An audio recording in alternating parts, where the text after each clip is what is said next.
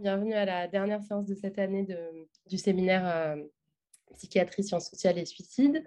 Euh, on reçoit aujourd'hui Anthony, euh, qui est anthropologue, chargé de recherche au CNRS et membre du LESC, qui est donc le laboratoire d'ethnologie et de sociologie comparative. Il a travaillé sur des questions qui sont donc liées aux nouvelles biotechnologies et à l'anthropologie contemporaine au sujet contemporain en anthropologie, euh, sur les sujets contemporains en anthropologie, euh, sur la pratique du suicide assisté en Suisse, sur la façon de vivre et de mourir avec des maladies incurables, euh, comme la maladie de Charcot par exemple. Et aujourd'hui, tu travailles sur des pratiques artistiques qui peuvent être rendues visibles, qui peuvent rendre visibles des troubles psychiques. Peut-être tu nous en diras un, mot à la fin, ça, moi c'est vrai que ça m'intéresse. voilà. Et aujourd'hui, en revanche, tu vas nous présenter. comment? Oui. C'est euh, nouveau, c'est tout, nouveau. D'accord, bah, c'est vrai que ça, m'intéresse de voir un petit peu ces sujets-là, parce que j'avais envisagé de travailler aussi à un moment et c'était difficile à envisager euh, de mon côté du point de vue sociologique. Mais euh, donc aujourd'hui, on va parler de, de l'euthanasie en Suisse, sujet donc, qui a été l'objet d'un ouvrage que je vous conseille tous, euh, voilà, qui s'appelle Living euh, Narrative of Assisted Suicide, euh, qui est donc le produit d'une enquête que tu as réalisée en 2013-2014, un long processus en tout cas pour entrer sur le terrain, et dont tu vas nous parler aujourd'hui. Et, nous, on avait abordé ça sous l'angle du suicide, au sens où on voyait l'euthanasie comme une forme d'institutionnalisation du suicide et un symptôme aussi de la modernité des sociétés actuelles. voilà, c'est aussi pour ça que, que ça nous intéressait. bah, écoute, je te laisse la parole pour une, heure, une heure dix, un petit peu comme tu veux. Merci.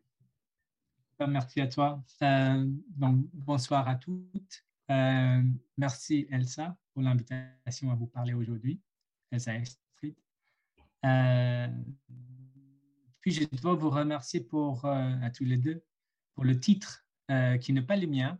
Euh, on m'a donné ce titre, euh, qui est une question très, très pertinente. le suicide assisté en Suisse est-il une forme d'institutionnalisation du suicide? Dans l'exposé, je vais répondre positivement. Je donne déjà la réponse au début, donc il y a plus de suspense. Je vais répondre positivement que oui, mais justement, c'est d'une manière ou d'une forme extrêmement curieuse. Et c'est ça, je vais élaborer un cas un cas historique pour euh, vous montrer, démontrer cette curiosité, euh, la forme curieuse d'institutionnalisation. Euh, Elsa, tu, m'entends bien oui. de ton côté? Ça va, le son?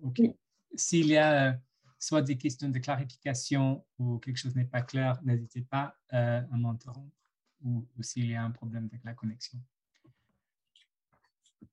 Donc, voilà, ce qui est curieux, c'est que la spécificité de la forme suisse est qu'une série d'autorités et d'acteurs interviennent pour limiter justement la manière dont elle est institutionnalisée.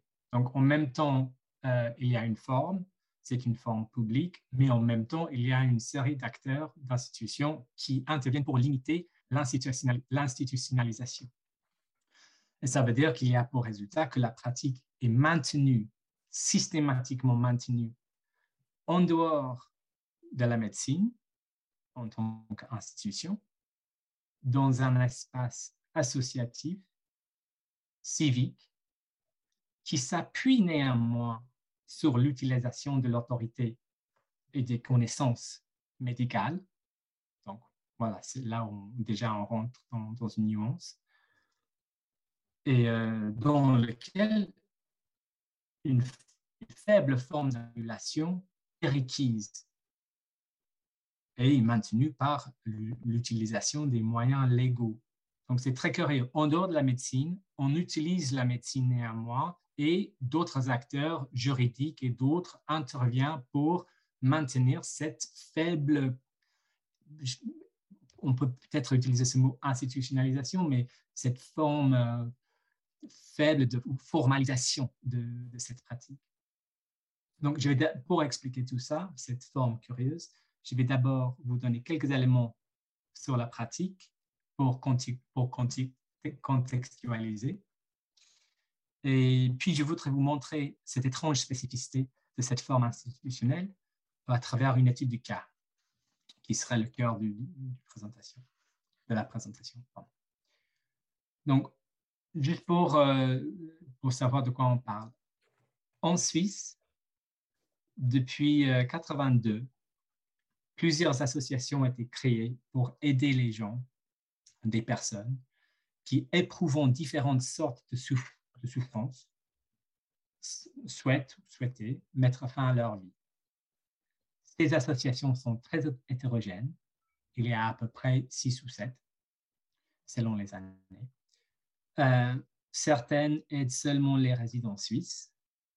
D'autres, les, plus connus, acceptent également des non-résidents.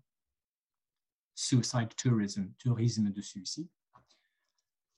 Certaines facturent des frais d'assistance au suicide, surtout pour les touristes du suicide, et d'autres ne recourent que à des bénévoles. Néanmoins, ces associations partagent toutes une caractéristique commune. Elles sont toutes financées uniquement par les cotisations de leurs membres. Ainsi, d'une part, les personnes demandeuses d'aide doivent être elles-mêmes membres de l'association, car celle-ci ne propose pas une simple prestation de service à la personne, ça c'est important, ce n'est pas une prestation de service, c'est un engagement associatif. Euh, voilà, c'est un engagement.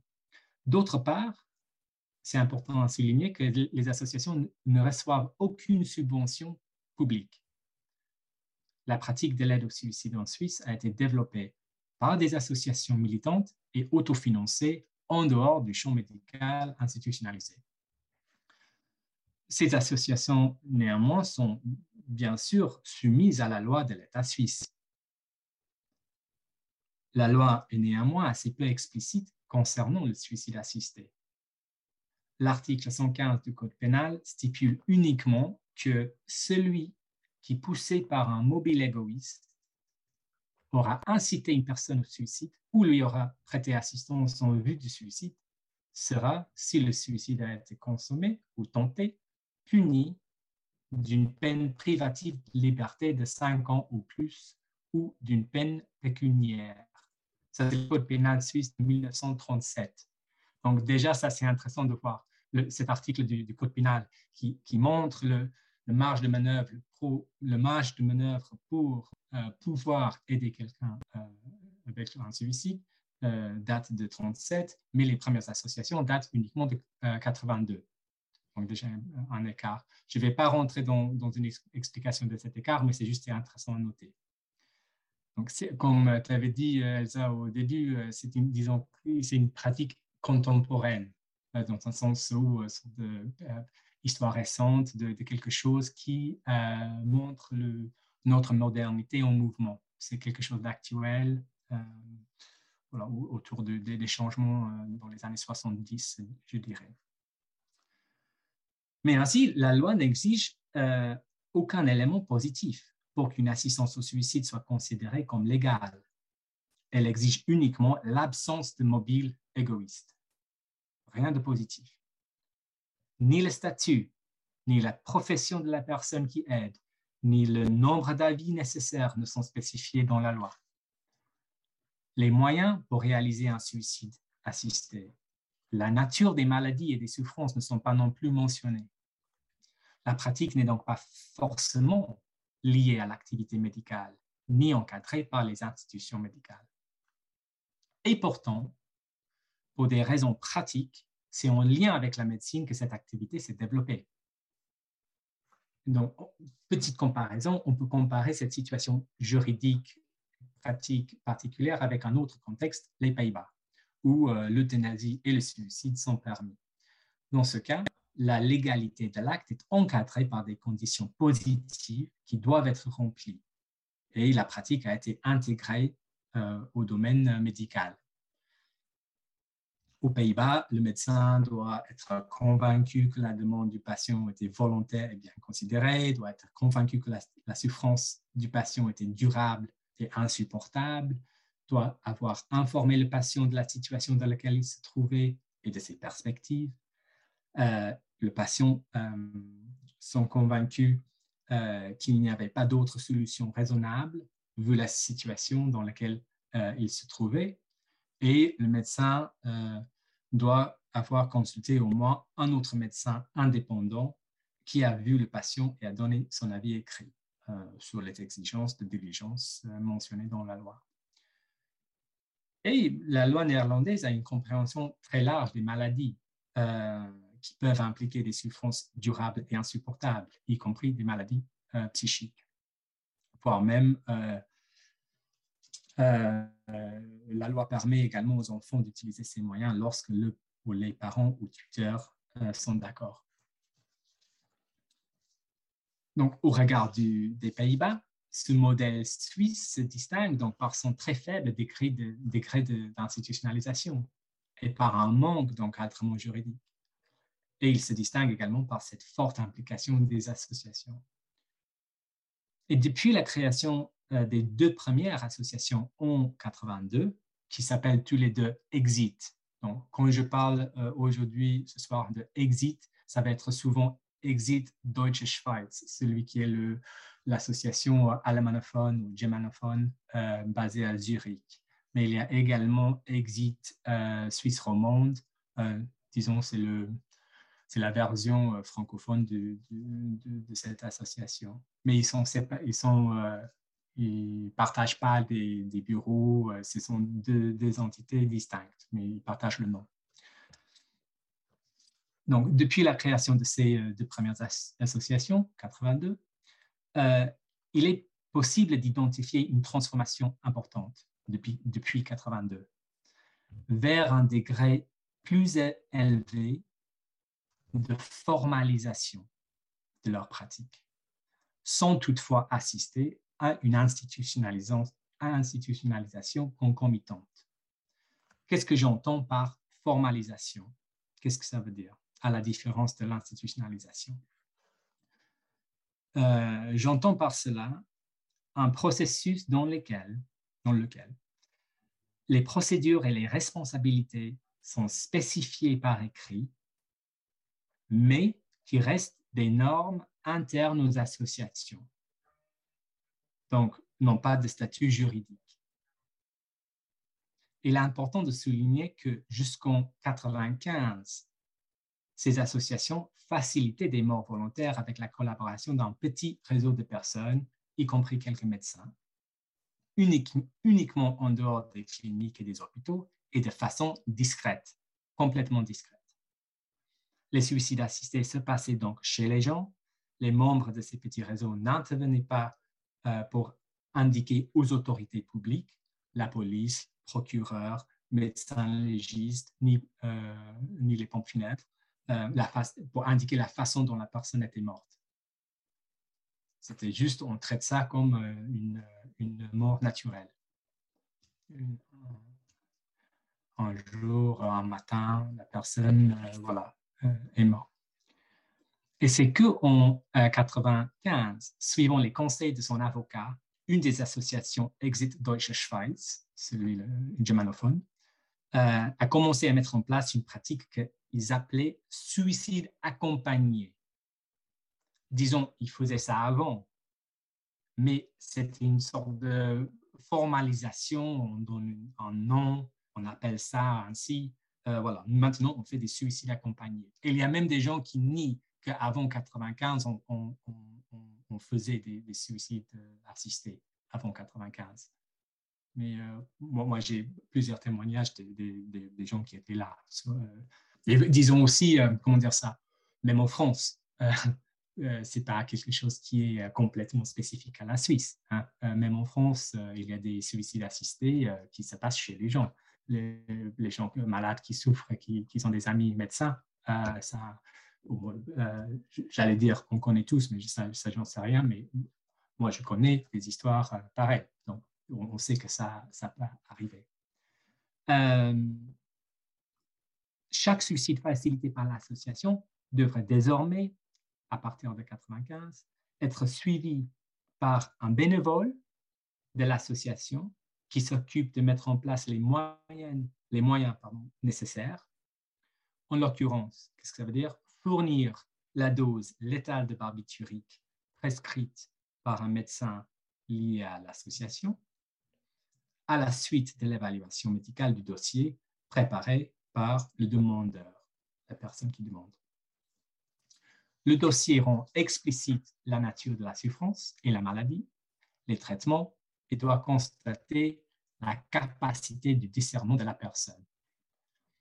Cependant, il n'y a pas de règles ou de critères médicaux à remplir, au-delà du fait que la personne demandeuse doit souffrir en rapport avec une maladie, devrait être majeure et doit avoir la capacité de discernement. L'accompagnateur bénévole s'occupe également d'appeler la police après le décès et celle-ci saisira ensuite le médecin légiste et le procureur du canton. Donc, il y a un dossier euh, qui s'ouvre après chaque euh, suicide assisté. C'est, euh, comment dire ça, labelé ou c'est étiqueté comme une mort non naturelle, une mort violente. Et donc, il faut ouvrir une enquête judiciaire, une enquête de police, qui normalement se termine très, très vite après le dossier renfermé. Donc, à partir de 95, on assiste à deux, axes de transformation. D'une part, il y a une formalisation et une distribution des rôles qui rompent avec les pratiques informelles intérieures. Il y a celui qui euh, prescrit, il y a le bénévole qui accompagne, qui est en contact avec euh, la pharmacie pour aller chercher le, pont total, 15 grammes. Euh, il y a un comité qui euh, discute euh, des cas, les évaluations, distribution de, rôles, division de travail, division de travail. Euh, et désormais, une même personne ne pourra plus accepter seule une demande, fournir les moyens nécessaires et superviser la mort, même si ça, c'est, disons, c'est devenu la norme c'est ça à quoi on, espère. Euh, mais euh, disons aussi, moi, je, connais des cas où, force, force de la situation, quelque chose d'urgence, euh, une situation où quelqu'un d'autre n'était pas disponible. Il y a des cas aussi plus récents, disons, pendant mon enquête de 2013 jusqu'à 2018, où voilà, la même personne fait toutes, toutes ces fonctions.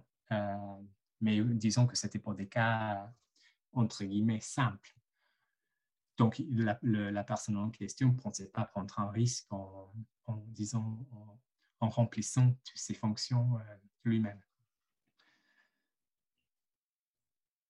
Et d'autre part, on a assisté à une mise en visibilité du suicide auprès des autorités publiques, des instances médicales et dans l'espace public, faisant ainsi sortir cette pratique de la clandestinité clandestinité. C'est-à-dire, il faut appeler la police à chaque fois.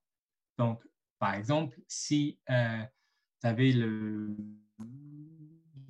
malchance, mais c'était les voisins, la malchance d'habiter à côté d'un appartement utilisé par euh, Exit, toutes les semaines, euh, deux, trois fois par semaine, il y avait la police, les pompes funèbres qui, qui intervenaient chez les voisins pour euh, enquêter, euh, traiter le, corps, etc., euh, qui est finalement à chasser ces, associations dans des, zones industrielles. ça, c'est une autre, question. Mais c'est juste pour vous, dire que cette visibilisation a des, contre-effets, a des effets, sorte de sensibilisation que cette pratique se passe chez nous en Suisse, chez eux. Et si la formalisation du suicide assisté a servi à augmenter la visibilité de cette pratique, aux yeux de ces médecins susceptibles d'y participer, des médecins légistes qui viennent avec la police, des procureurs et des instances de la santé, publique, des médecins cantonaux, etc., celle-ci est néanmoins restée institutionnellement, euh, restreinte dans une zone, disons, adjacente à la médecine. C'est-à-dire, c'est les assos qui s'occupent de ça. Nous, euh, euh, disons, surtout euh, cette période de 95 jusqu'à 2013, c'était quasi, c'était complètement en dehors des institutions médicales. Après, il y avait une discussion au sein des hôpitaux jusqu'à quel point on pourrait accepter ou non euh, l'appel à exit, ces associations, pour intervenir euh, dans les murs des hôpitaux. Euh, et aujourd'hui, disons que chaque année, il y a entre 0 et 1 suicides assistés à l'hôpital par an, qui est très, très, très peu. Disons, il y a des, des barrières pour faire entrer ces associations dans les hôpitaux les institutions médicales, le corps des régions des médecins en Suisse et les hôpitaux l'ont maintenu du coup euh, en dehors des lieux principaux de la pratique médicale. Ils ont séparé le travail officiel d'un médecin de la pratique du suicide assisté. Du point de vue de l'Académie suisse des sciences médicales, qui est un de ces, organismes qui euh, gère le, corps euh, professionnel, la selon eux, la participation d'un médecin à une telle assistance est demeurée un choix personnel, une question et une pratique morale au-delà du travail médical. Selon euh, cette académie, la SSM, décider de coopérer en tant que médecin avec des associations qui facilitent le suicide assisté et rester en dehors des devoirs d'un médecin et je cite un rapport euh, de 2006 qui est, euh, euh, malgré le fait que c'était remis en question, c'est toujours de l'actualité à ma connaissance. Je les cite. La mission des médecins prenant en charge les patients en fin de vie consiste à soulager et accompagner le patient. Il n'est pas de leur devoir de proposer une assistance au suicide, bien au contraire ils ont le devoir de soulager les souffrances qui pourraient être à l'origine d'un désir de suicide. Toutefois, les directives reconnaissent qu'un patient en fin de vie, ne supportant plus sa situation, peut exprimer son désir de mourir et persister dans ce désir. Dans une telle situation, la décision morale personnelle du ministère une au suicide doit être respectée. Donc, c'est un, disons, euh, le médecin agit en tant que citoyen. Et même, euh, c'est le cher philo, donc on pourrait euh, évoquer Kant, c'est la distinction entre la, raison publique et la raison privée. Truc classique, c'est très intéressant ça. Oh non, non, là je, là, je suis en train de, de, raisonner, raisonner euh, en tant que citoyen universel, sujet universel. Mais là, avec mes devoirs déontologie professionnelle, non, là c'est euh, il faut que je suis les règles déontologiques de, ma profession. Et ça, ça va être très important pour le cas que je vais présenter, cette, euh, disons, euh, le clivage.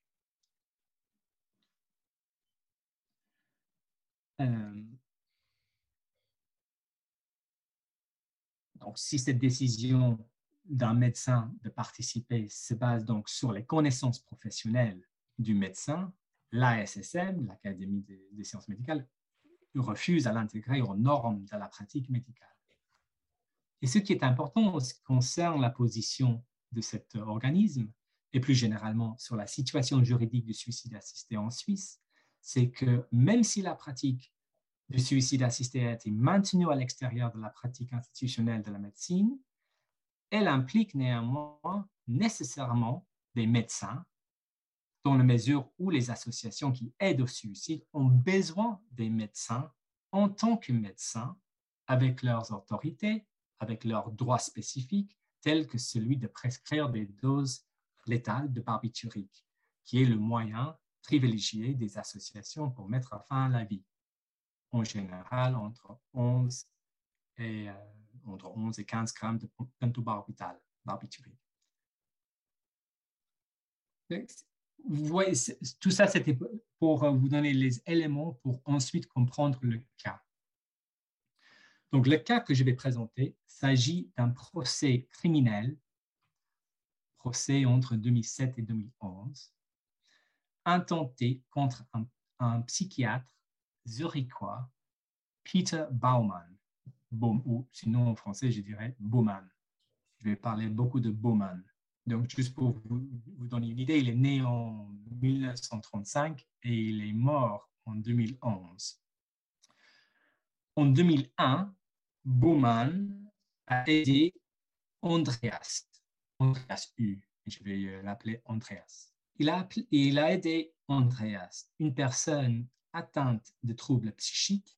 Il a, il a aidé à se suicider à son domicile euh, à Bâle, euh, le domicile de Andreas.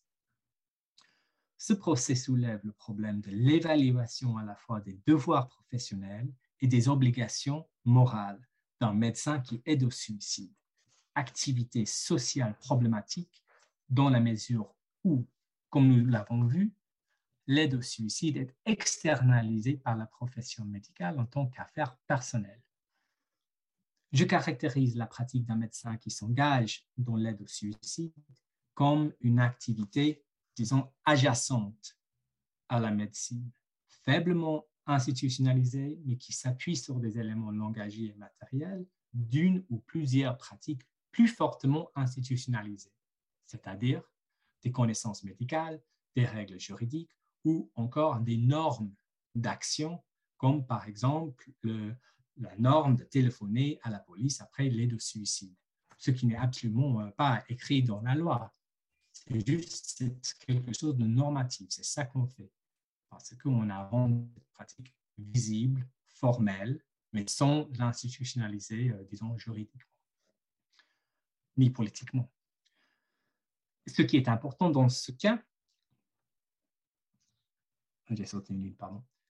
Donc, ces activités adjacentes, c'est-à-dire euh, euh, tirer sur des connaissances médicales, utiliser des éléments euh, de la loi ou, mobiliser la police après le, suicide assisté parce que ça, c'est la bonne chose à faire.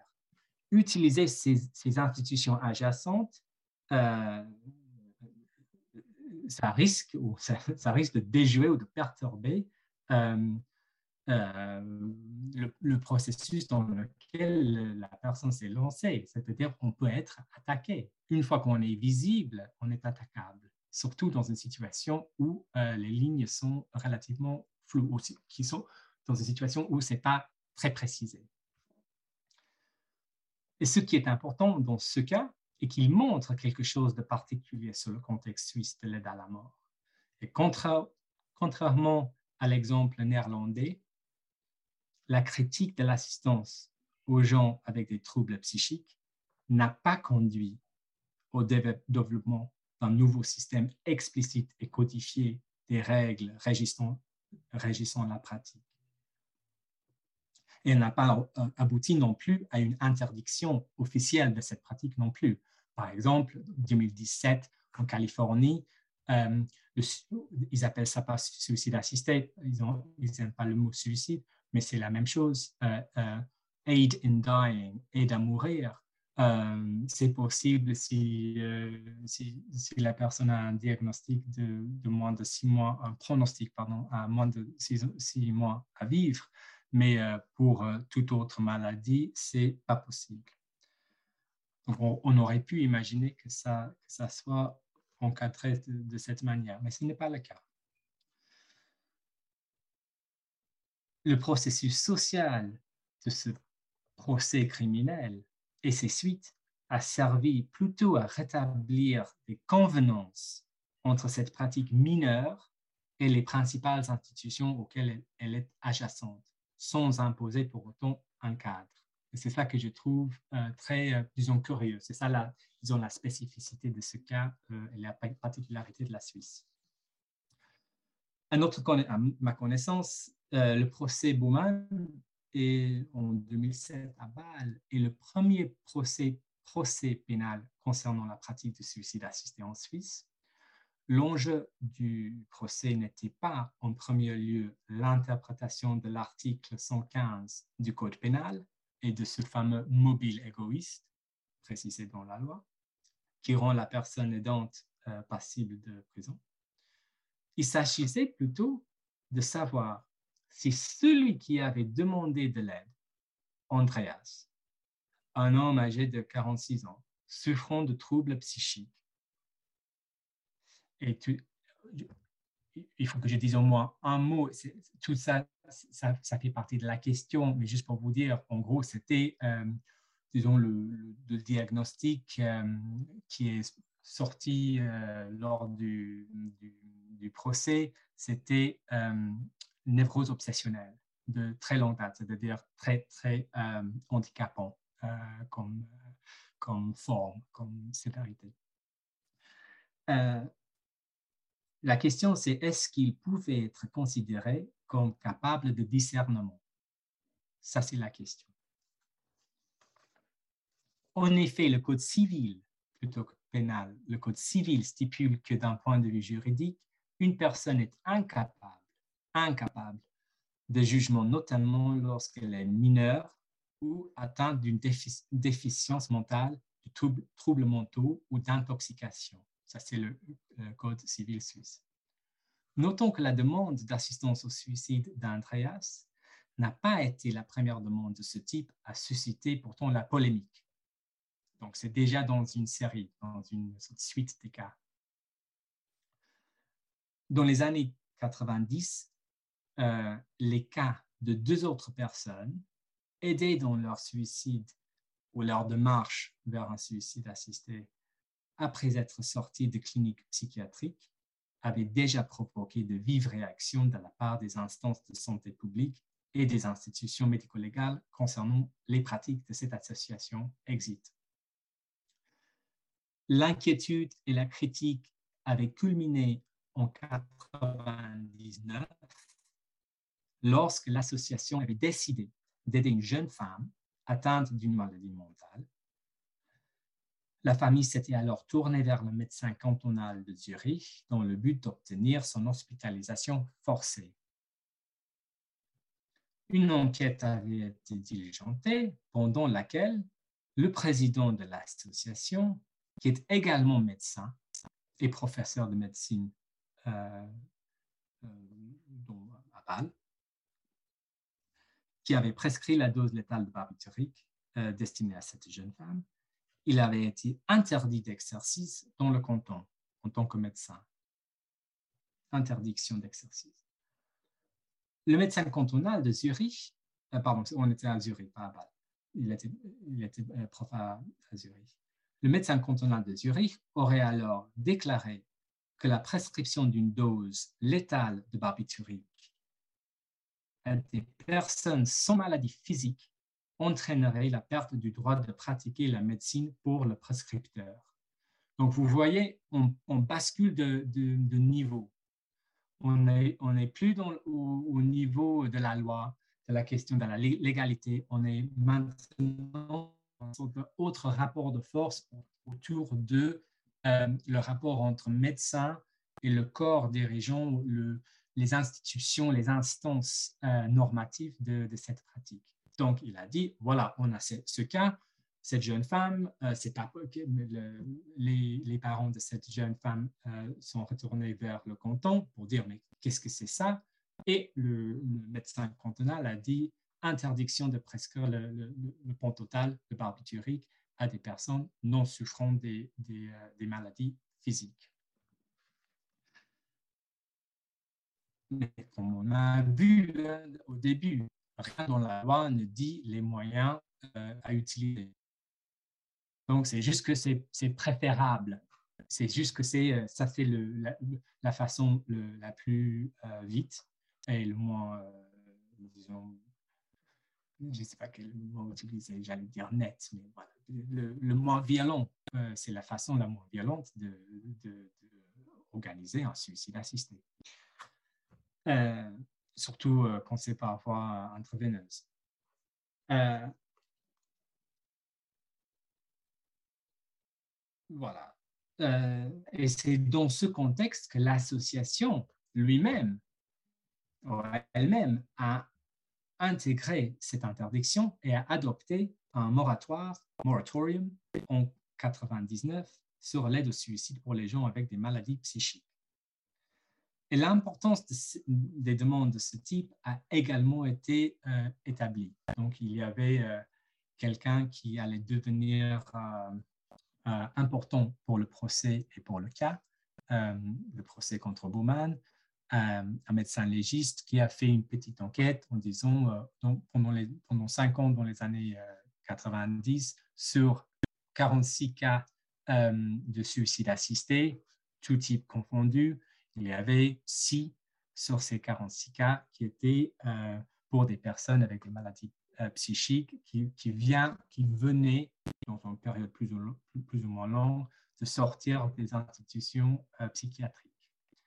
Et pour cette, euh, ce médecin légiste euh, qui a écrit un article avec trois collègues psychiatres, a démontré, disons, le, euh, une attitude inquiétante de ces associations par rapport à des individus, des, des patientes malades avec des maladies psychiques.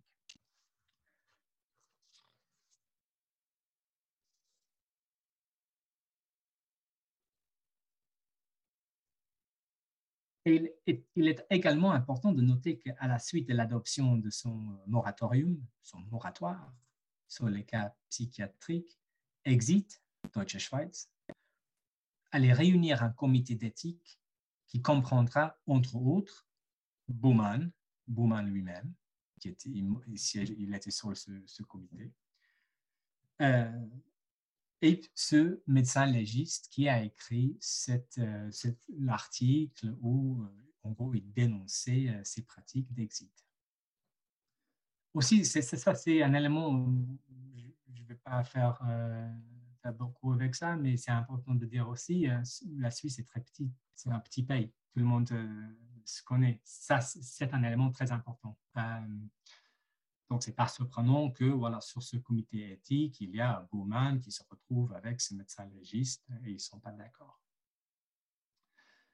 Euh, et pendant les deux années où Bowman, deux années, c'est-à-dire entre le moment du, moratoire en 99 et 2001, pendant ces deux ans euh, où Bowman a participé à ce comité, il dit que deux idées se sont, selon lui, imposé dans le raisonnement de la majorité de, ses membres, des membres de, ce comité. première chose, la présence d'idées suicidaires en l'absence d'une maladie physique est un motif suffisant pour soupçonner un diagnostic de la dépression. Deuxième chose, la dépression suspend nécessairement toute capacité de jugement. Ça, c'est le point de vue de Bowman sur euh, ce qu'ils pensent les autres membres du, comité. Il n'était pas d'accord. Et du coup, par la suite, Bowman a fondé sa propre association en 2001, Suicide Hilfe, aide au suicide, dont le but était d'aider au suicide spécifiquement les personnes atteinte d'une maladie mentale. Bowman a justifié la création par sa colère, il disait, sa colère au sujet de ce moratorium. Il s'est déclaré indigné que Exit puisse ainsi trahir ses objectifs et ses convictions, à savoir l'assistance aux personnes ayant des souhaits raisonnables et persistants de mettre fin à leur vie d'une manière sûre et en accord avec leurs souhaits. En avril 2001, Andreas s'adresse à Bouman. Il fut aidé dans son suicide chez lui à Bâle. Bouman pendant l'acte et a donc décidé de le filmer afin de prouver à la police que celui-ci avait accompli l'acte lui-même. S'agissant d'une personne, une personne ne souffrant pas de pathologie physique, Bowman était dans l'impossibilité d'utiliser une dose létale de barbiturique suite à cette imposition de la nouvelle règle. et au, risque d'être accusé d'avoir abusé de sa position professionnelle, Bowman s'était retiré de l'ordre des médecins suisses. Avec Andreas, ils ont discuté des autres moyens possibles pour le suicide sorte de co coproduction, euh, de dialogue, euh, de c'est quoi, vu ces contraintes, comment faire. Bowman a proposé d'utiliser un système respiratoire fermé un masque de protection peinture rempli de chaux sodé, produit chimique qui absorbe le dioxyde de carbone. Avec cet appareil, la mort devait être atteinte par manque d'oxygène sans qu'Andreas n'éprouve la sensation de suffoquer. Les, les trois premières tentatives se sont avérées infructueuses. Après la troisième tentative, Bowman a suggéré d'utiliser un sac en plastique rempli d'oxyde nitreux et fixé sur le masque. C'est-à-dire, vous, voyez le, comme les, comment les canettes, les siphons de, de, chantilly. Et en fait, ça, ça c'était un élément euh, curieux. Et les médias ont fait beaucoup avec cet élément. En fait, après la troisième tentative, Bowman est parti. Andrés était d'accord pour tenter autre chose. Euh, Bowman est parti aller euh, faire la queue à Carrefour, l'équivalent de Carrefour, euh, et il est revenu avec son, siphon de chantilly pour, pour créer son nouveau dispositif. Mais elle sont mise en scène presque David Lynch, dont la manière que c'était mis en récit par les médias ou dont le procès par la suite. André était d'accord avec cette, cette méthode et la méthode a réussi. Bowman a alors appelé la police, attendu auprès du corps, de son corps, et il a coopéré avec l'enquête. Euh, une enquête qui normalement euh, s'ouvre et se ferme aussi rapidement, mais pas pour lui, pas, pas dans son cas. Disons, le dossier est resté ouvert. Donc, ça, c'était avril 2001, la mort d'Andreas. En novembre 2002, donc relativement euh, long, long mois après, 18 mois après la mort d'Andreas, Bowman a attiré l'attention des médias. Il a accepté, malgré le fait que son, son dossier était toujours ouvert, il a accepté d'être interviewé dans l'émission hebdomadaire Rundschau, et plus particulièrement dans une séquence de cette émission, Auf dem Stuhl, sur le siège, où un invité est en confrontation avec un intervieweur autour d'un sujet d'actualité. Donc, euh, voyez, le, disons, c'est important de noter le, la spécificité de cette confrontation. C'est vraiment pour faire topic, pour en parler, pour un sujet d'actualité euh, politique. Bowman a été invité à parler de son association, Suizidhilfe, de la mort d'Andreas et puis de l'enquête policière, l'enquête policière toujours en cours. L'interview, euh, j'allais pas, je peux pas euh, lire toute cette interview, donc je vais dire malheureusement. Euh, c'est très intéressant, mais voilà, pour résumer, l'interview montre très clairement les bases de sa réflexion sur le sujet de la mort assistée pour des psychiques kranke euh, des malades mentaux. En, français, c'est, je sais pas si en allemand c'est plus péjoratif, moins péjoratif, mais pour des, gens avec des maladies, euh, maladies psychiques. Euh, et aussi, ça montre comment il a voulu construire une topique, un, point de, de, de, débat, débat social. L'interview a été, a été diffusée quatre mois avant son arrestation, par la police en février 2003. Euh, et elle a donné à Bowman l'occasion d'expliquer euh, son raisonnement et ses motifs. On pourrait, ou je fais l'hypothèse que cette couverture médiatique a pu jouer un rôle dans son interpellation par les forces de l'ordre, même si une telle hypothèse est purement spéculative. J'ai aucun élément pour vous dire que c'est vrai, mais j'ai l'impression que quand même, euh, pendant 18 mois, rien ne se passe. Euh, il fait cette interview, il veut, vraiment faire euh, un point public pour débattre ça dans la société. Et, et, juste après, quatre mois après, il est arrêté par la police. Bowman insiste dans l'entretien avant tout sur le caractère spécifique de sa relation avec Andreas. Une relation qu'il qualifie de personnelle. C'est le, mot qu'il utilise, personnel.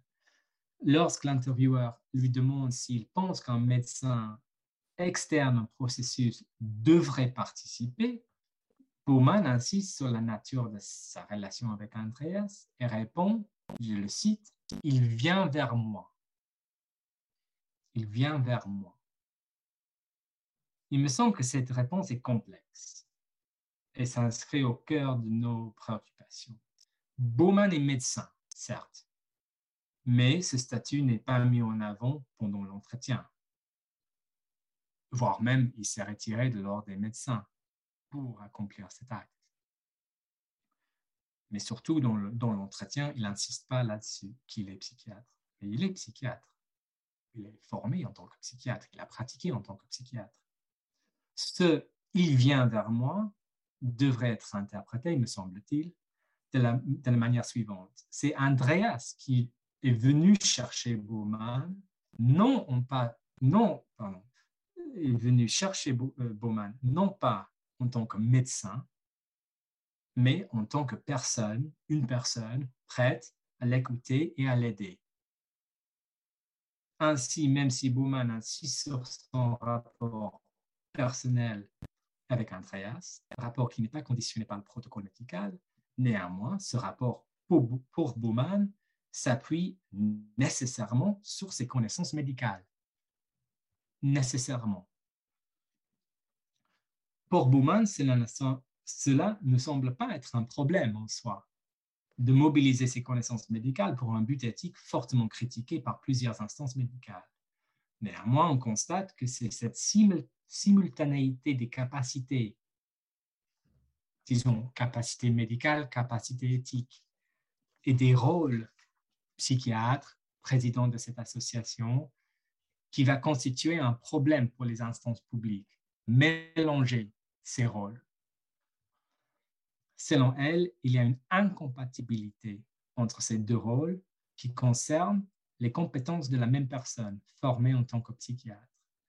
Si un tel mélange est acceptable dans le cas d'une personne avec une maladie physique, c'est-à-dire par exemple de mobiliser une connaissance oncologique par rapport à un but éthique de soulager la souffrance à la fin de vie quand il n'y a plus d'espoir.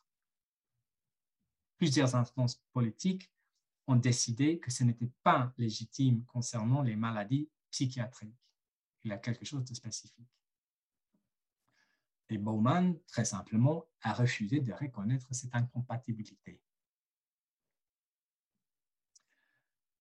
Il faut rappeler néanmoins que Baumann s'est retiré de, l'autre médecin suisse et qui s'est soumis à l'interdiction du médecin cantonal d'administrer une dose létale de barbiturique à des personnes ne souffrant pas de maladies physiques. Donc, il aussi, disons, il essaie de, il essaie de, de jouer, disons comme ça, hein, de jouer le jeu, de, de, de distinguer ce rôle vu que les instances euh, en présence essayent de euh, mettre une distance entre la pratique médicale et l'assistance au suicide. On pourrait dire que même s'il obstine dans sa pratique, il obstine de manière euh, il essaie de suivre les normes en même temps. Donc c'est curieux, il obstine contre, mais en même temps suivant les règles.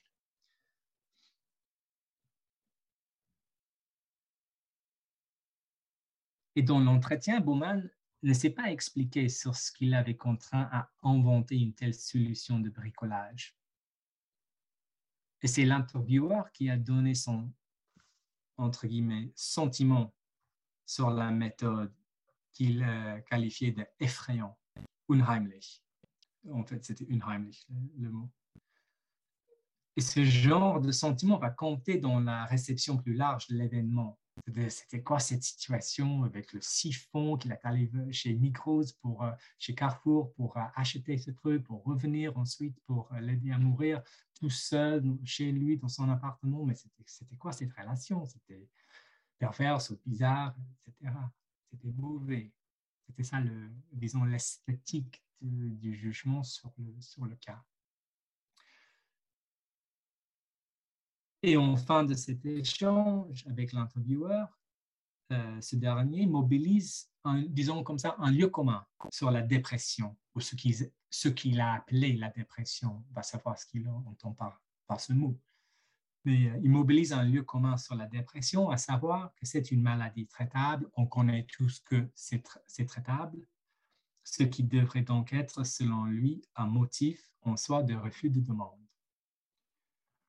Bowman insiste quant à lui sur l'importance de faire une distinction entre les personnes qui sont atteintes d'une maladie psychique aiguë ou événement psychotique aigu ou phase de dépression aiguë et celles qui souffrent d'une maladie chronique qui ne sont pas en crise ou phase de crise.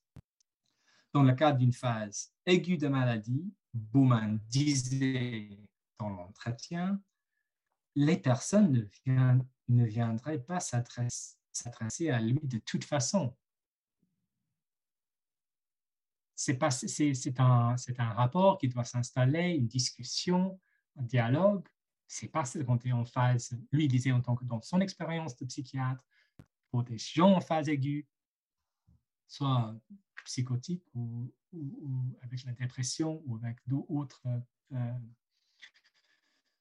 types de maladies psychiques, ce n'est pas le cas. Donc, c'est aussi ça où il insiste il vient vers moi. Pour dire qu'il vient avec une demande et moi, je suis celui qui est capable d'entendre cette demande.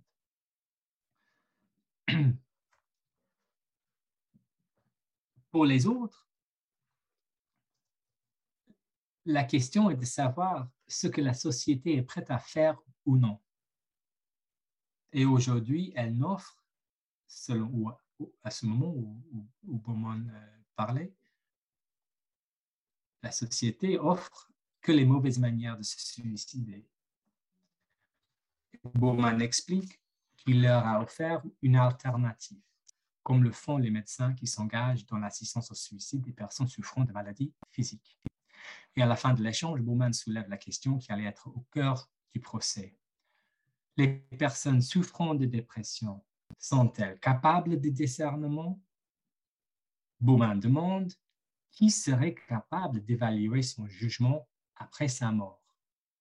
Et donc, c'est justement ça qui va être question euh, dans le procès. Qui serait capable d'évaluer le jugement d'Andreas après sa mort? Donc, Bowman a été arrêté, euh, puis libéré sous caution à condition qu'il cesse son activité d'aide au suicide. Puis, pendant l'été 2007, euh, il, a, été enfin, donc c'était une période relativement longue hein, pour construire le dossier, pour construire le procès. L'été 2007, il a été enfin accusé par le procureur de Bâle, public prosecutor, le procureur, euh, d'homicide volontaire. C'était ça l'accusation, homicide volontaire. Et le procès s'est centré sur deux questions. Était-il capable de jugement? Autrement dit, sa demande d'assistance au suicide était légitime et l'aide apportée licite ou pas?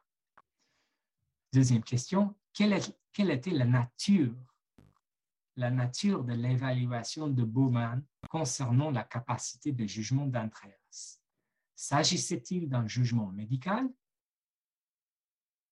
Et si oui, celui-ci était-il erroné? Est-ce que c'était un jugement médical? Est-ce que c'était erroné? Et quelles étaient dès lors les responsabilités en jeu? Alors, plusieurs jugements ont été prononcés sur l'évaluation de Bowman concernant la capacité d'Andreas à décider sa propre mort. Je fais juste un petit listing dans le temps. Euh, il y avait en gros euh, trois, quatre, euh, disons, jugements. D'abord, d'abord, Bowman a été condamné pour homicide par négligence juillet 2007 par le tribunal de première instance. Homicide par négligence. Ensuite, il a perdu en appel en octobre 2008 et la Cour d'appel a même requalifié ses actes ce n'était plus euh, homicide par négligence et c'est devenu homicide volontaire. Et la Cour a augmenté même la, peine de 2-3 ans à prison à 4. Donc, il a fait appel, donc ils ont dit, ben voilà, on va, changer le jugement et on va ajouter euh, un an de prison. C'est plus euh, par négligence, c'est volontaire ce que vous avez fait. Et en juin 2009, la Cour fédérale a confirmé ce jugement, jugement de, la Cour d'appel. Bowman aurait alors dû effectuer sa peine de prison, mais sa femme a formé un appel à la clémence, Begnadigung, que son avocat pensait sans espoir. Dans la juridiction de Bâle, la clémence ne peut être accordée que par une décision politique, ce qui est intéressant un vote du Parlement cantonal. Le Grand Conseil euh, du canton de Bâle a accepté de lancer une commission de clémence, Commission, et en février 2010, il a voté le pardon par 69 euh, voix pour, 7 contre et 4 abstentions.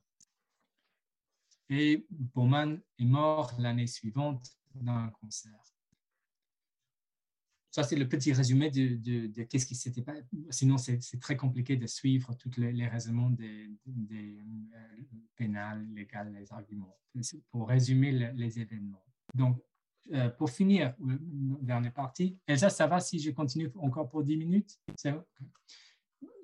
Juste pour dire, pour tirer quelque chose de ces événements euh, du procès, je voudrais aborder cette série d'événements sur deux registres d'abord décrire un tout petit peu les différentes étapes du raisonnement dans chaque instance juridique ou politique, parce que c'est très parlant, et analyser la transformation des jugements rendus du tribunal de première instance à la cour d'appel, cour d'appel à la commission de la clémence, en passant par la cour fédérale qui a, soutenu le, la cour d'appel.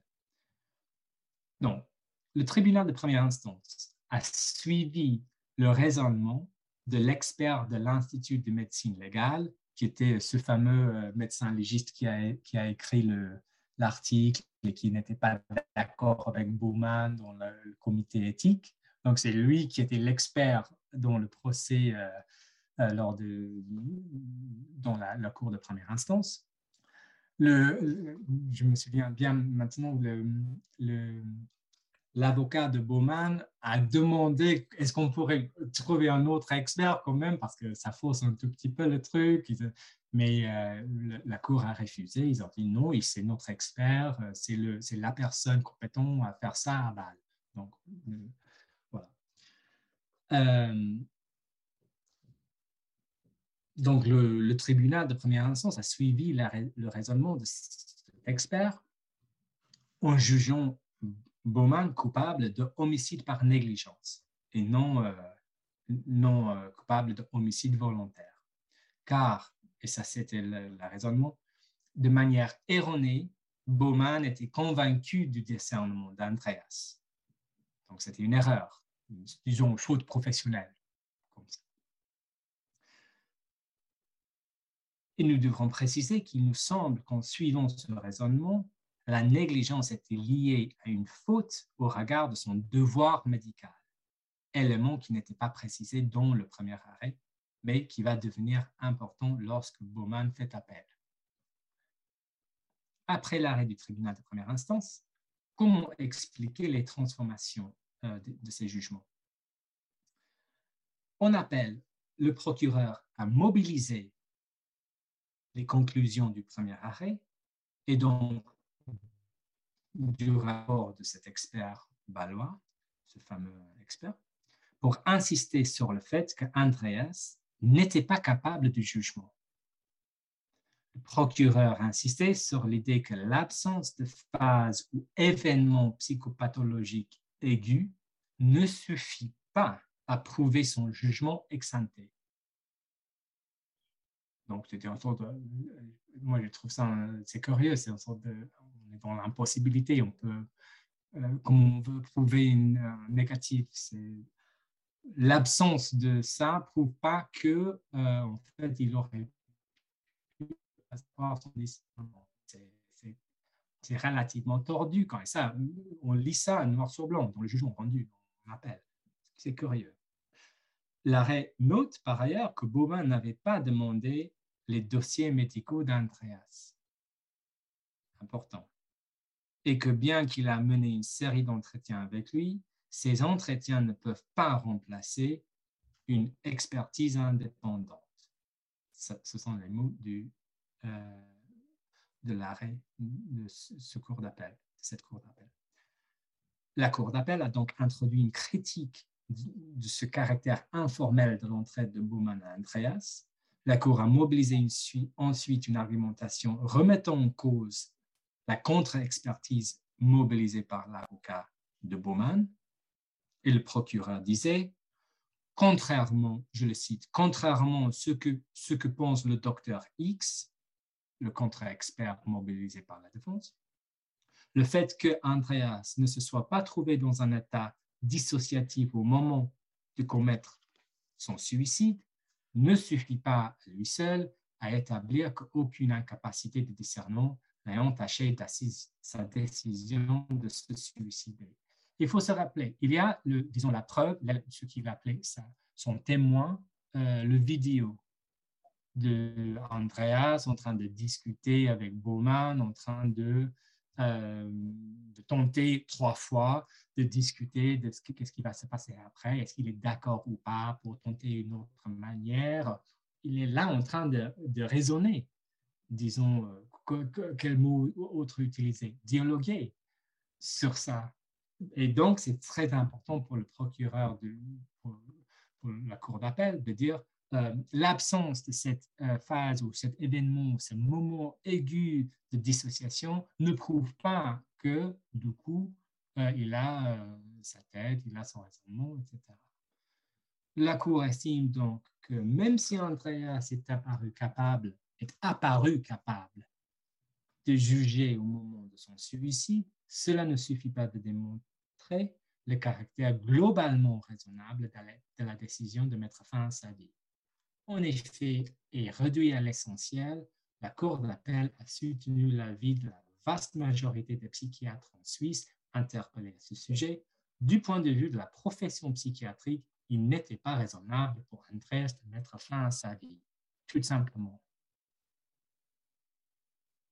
De plus, et de manière encore plus importante, l'arrêt de la Cour d'appel a fait valoir que, étant donné ses connaissances professionnelles, Bowman aurait dû savoir qu'il était, d'un point de vue médical, déraisonnable pour Andreas de mettre fin à sa vie.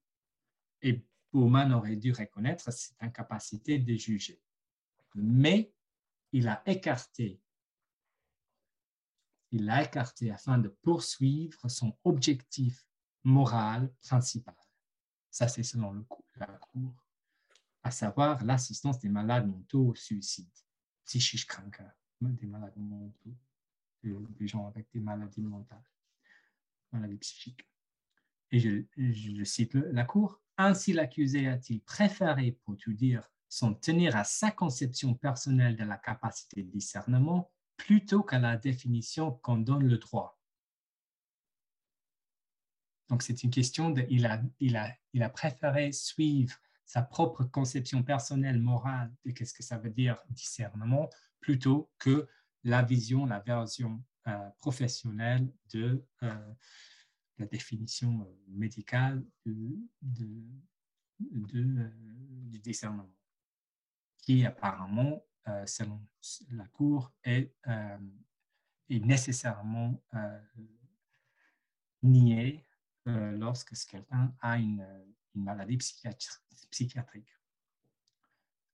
Il aurait dû, Bowman aurait dû savoir, selon l'arrêt, que depuis le moratorium, ses entretiens avec Andreas ne suffiraient, ne suffiraient pas pour légitimer son assistance. De plus, je cite encore une fois le procureur, qui ajoute une couche, je le cite, dans la mesure où l'accusé est qualifié à exercer la profession de psychiatre, son comportement ne saurait se, comprendre autrement que comme le signe non seulement de la piètre estime où il tient manifestement l'évaluation de la capacité de discernement, au sens que l'on a dit, mais de sa disposition, selon ses propres termes, satisfaire le désir du suicide exprimé par un patient dès lors qu'il se sentirait en empathie avec celui-ci ou qu'il comprendrait humainement son choix, alors même qu'un diagnostic plus sûr ferait état des troubles psychiatriques dont il souffrirait. Je continue en citant le, le procureur de, la Cour d'appel. En faisant fi de toute évaluation objective de la capacité de discernement, comme de l'objectivation de son appréciation de la situation, il a agi volontairement et doit être déclaré coupable conformément à l'appel du ministère public d'homicide volontaire indirect, au sens de l'article 111 du Code pénal suisse. comment comprendre un tel changement? Il me semble que la Cour d'appel a requalifié la position de Bowman.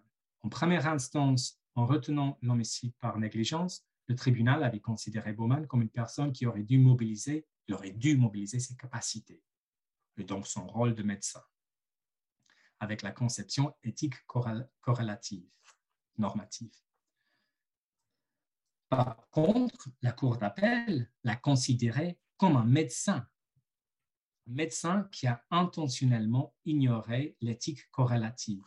Disons comme ça, euh, Bowman il s'est retiré de l'ordre des médecins pour justement éviter qu'on le traite de mauvais médecin.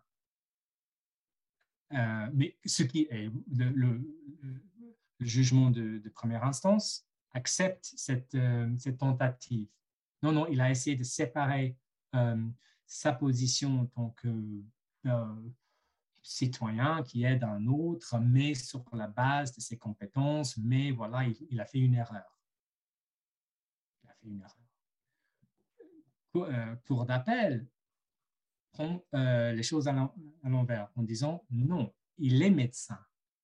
Il est médecin qui a mal, euh, mal pratiqué la, médecine. Ils n'acceptent pas la tentative de séparer ces, deux, ces, deux, rôles et en même temps séparer et en même temps s'appuyer, tirer euh, sur ses, connaissances, ses compétences euh, médicales. Et euh, voilà, il avait une obligation qu'il a ignorée, qu'il a refusée, c'est de dissuader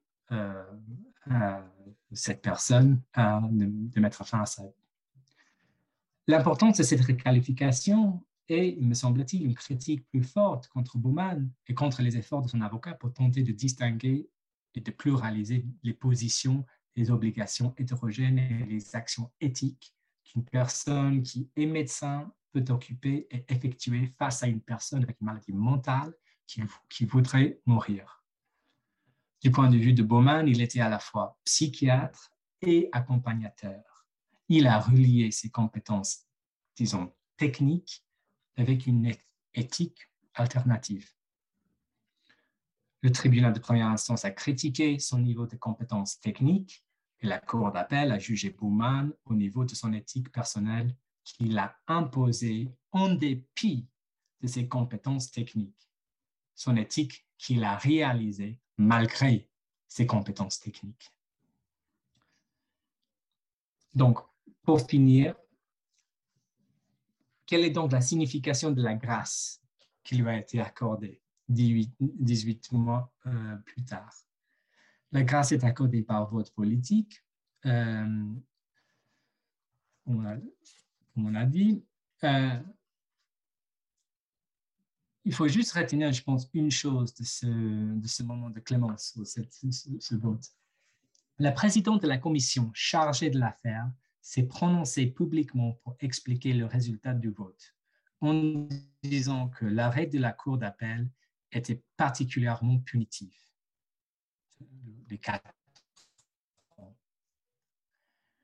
S'agissant d'un acte, selon elle, euh, d'une pratique qui se trouve, et, ça, et là je cite, une pratique qui se trouve dans une zone de transition juridique. Donc, c'est curieux. C'est là où je veux dire que même au, au, plus haut niveau politique, on essaie de garder cette pratique dans, un, dans une zone grise, dans un flou. C'est elle qui dit en fait, non, mais la, cour, d'appel, c'était quand même c'était sévère pour quelque chose qui n'est pas clair. Mais ça ne veut pas dire qu'on va essayer de, clarifier les choses. On va juste plutôt euh, enlever une peine qui, nous semble euh, trop dure, trop sévère, vu le fait que c'est quelque chose de relativement compliqué. Et il continue, la présidente de la commission, euh, en précisant que même si Bowman a été pardonné, sa culpabilité a été en revanche maintenue. Afin de ne pas envoyer un message politique, le Parlement, je la cite, le Parlement a décidé de révoquer la peine et non le jugement. Néanmoins, il me semble qu'un message a bien été envoyé. Ce n'est pas l'acte d'assister une personne atteinte de troubles psychiques qui constitue une transgression sociale, mais la décision d'être le seul juge du cas de relier tout seul une éthique personnelle alternative à l'éthique médicale, à une connaissance professionnelle. Enfin, l'issue de l'affaire a été de renforcer la visibilité et la formalisation de la pratique sans pour autant rendre la pratique plus institutionnelle. Donc voilà, je vais finir avec, euh, avec ça. Ok. Merci beaucoup pour cette présentation. Euh, euh, alors, euh, je vais, moi, j'ai quelques questions. Astrid euh, a eu vraiment un empêchement. Elle n'a pas réussi à, nous rejoindre. Elle, voilà, elle s'excuse pour nous. tu m'entends bien? Ok. voilà, donc c'est moi qui vais plutôt poser quelques questions. Alors d'abord, moi j'avais plus des questions de, précision.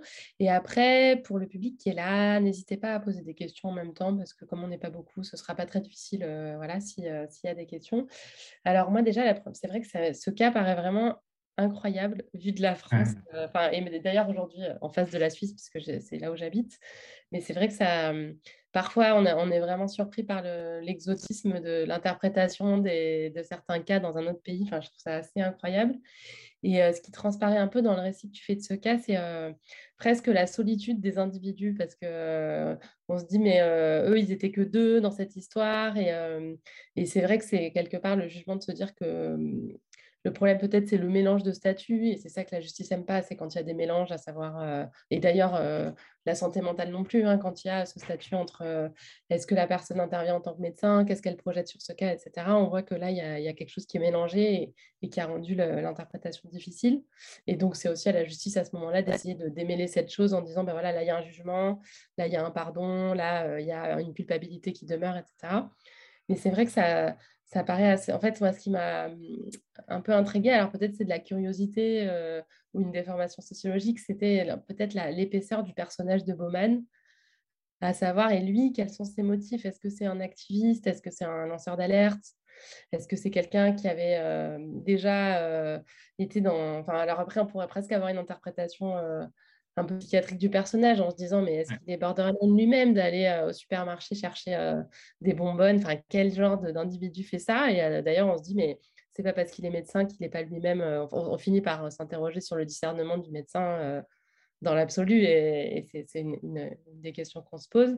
Et, et, en parallèle, ta façon de construire le cas nous montre à quel point il y a quand même eu plein de situations où les gens se sont dit, bon, euh, s'il reste euh, hors des radars, on va pas l'embêter, etc. Mais lui persiste à essayer de publiciser la, cause. Donc, euh, il y a tout ça qui fait qu'on se dit, mais c'est quand même c'est assez fou cette histoire. Enfin, finalement, c'est le journaliste qui l'interviewe qui lui dit, mais qu'est-ce que c'est ça Et puis, il y a ce côté, en fait, comme ils sont que deux, un peu glauque, où on voit un individu A et B en train d'essayer de régler une affaire. et on se dit, bah oui, c'est ce type de cas où on voudrait que la justice intervienne pour, euh, enfin pas la justice, mais qu'il y ait des instances de régulation de euh, presque une folie contre une autre, alors que peut-être que c'est deux rationalités ensemble qui euh, essayent de trouver un moyen de, pallier le droit là où il n'est pas. Enfin, c'est ça qui est, difficile, je trouve, dans ce cas précis. Mais du coup, est-ce est -ce que c'est possible que tu me donnes quelques éléments sur Est-ce que politiquement, il était déjà très engagé? Alors, tu, tu, les as sûrement donnés, mais comme je n'étais pas encore bien focus, je ne les ai peut-être pas saisis. Est-ce que c'est un activiste politique? Est-ce que c'est un psychiatre qui était déjà euh, je ne sais pas moi, qui œuvrait en faveur de euh, définir la dépression sévère et résistante comme une maladie chronique euh, incurable? comment il se situait par... Enfin, ce qu'il avait déjà précisé sa, sa, cause, en fait, déjà? Et comment, je ne sais pas, il a subsisté, parce qu'on apprend qu'il est marié, mais est-ce que quand il n'avait plus le droit d'exercer, comment, de quoi il vivait? Est-ce qu'il avait les moyens de est-ce qu'il attendait ou est-ce qu'il y avait un comité derrière lui qui a mobilisé la cause, qui a essayé de déconfiner aussi la controverse? Enfin, je, voilà, je me posais un peu des questions, j'ai du mal à imaginer. Euh... Euh, pour, euh, la chose de la fin, euh, évidemment, il est mort en 2011 et j'ai essayé de contacter sa femme, mais voilà, sans réussir. Il avait toujours une adresse mail pour, pour l'association du titre Health, mais en gros, c'était c'était que voilà, ça fonctionnait plus, il n'y a plus personne qui, qui, a repris, qui a repris, disons, la flamme. Euh, et la question que tu posais, comment il vivait euh, après avoir euh, arrêté de, pratiquer, ça, je ne peux pas répondre. Par mm-hmm. contre, et je pense que ça, ça touche à ta première remarque, je ne sais pas si c'est évidemment, ce n'est pas la bonne façon de le dire, mais euh, il était connu comme un sort de fou furieux, euh, quelqu'un qui, ah qui, disons, euh, il était aussi connu d'avoir. J'essayais tout à l'heure, avant de, me connecter, de me rappeler justement le nom de ce drogue, expériment, disons, qu'on utilise de façon expérimentale, un sort de poison, je pense, un poison des, des grenouilles exotiques que parfois on utilise pour euh, traiter des maladies psychiatriques extrêmement résistantes et on, l'utilise de manière extrêmement expérimentale hors de tout, tout cadre euh, euh, formal formalisé. J'aurais dû penser à ça avant et, faire une recherche. mais disons, il était très, très connu pour ça, d'avoir tenté ça et que quelqu'un est mort euh, euh, pendant euh, l'expérience. donc, disons, c'est quelqu'un qui est connu pour toucher les, bords, toucher les, les limites, aller au-delà des limites.